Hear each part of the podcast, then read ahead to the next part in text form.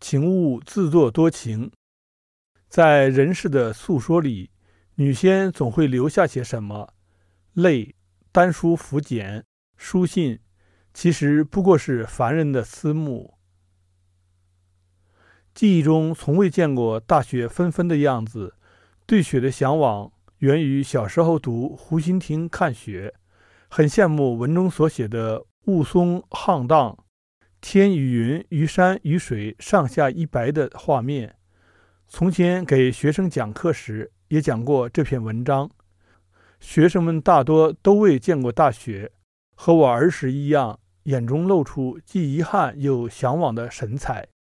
我给他们讲自己的故事，说曾在贵州的山区里见过雪落在生菜上的画面，凝结成冰，像莲花，捧在手心里，人会忘记寒冷。古人写过“孤舟蓑笠翁”。独钓寒江雪，还有日暮苍山远，天寒白屋贫，很贫寒的样子。更喜欢那句“坐看青珠变琼枝”，有一种温柔接受之姿。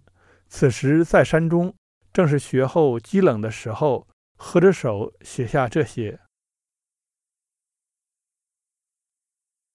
那天和师兄去山中看雪，他穿着藏青色的道袍。很薄的样子，立在石壁下，整个人显得清瘦。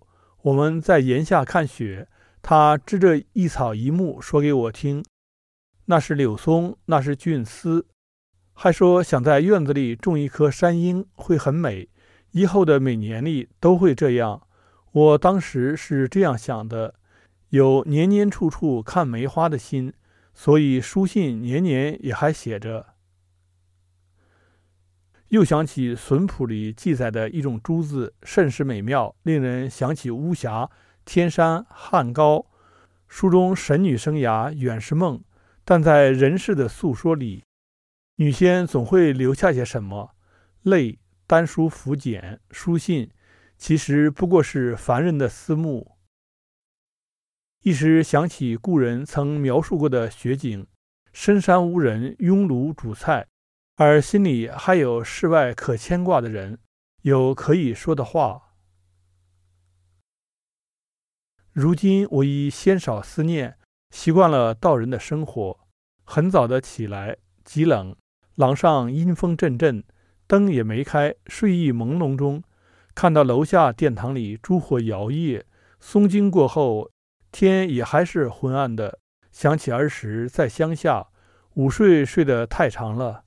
醒来时，大人一个人都不在，以为是早晨睡过了头，赶紧扎辫子，拿书包，胶鞋里垫着干稻草，踏着霜露就去学校了。一个月中大半是在下雨，院中桂树极多，桂花落尽后，长出了一串串深绿色的桂子，几个几个的挤在一起，椭圆形，远看不大显眼。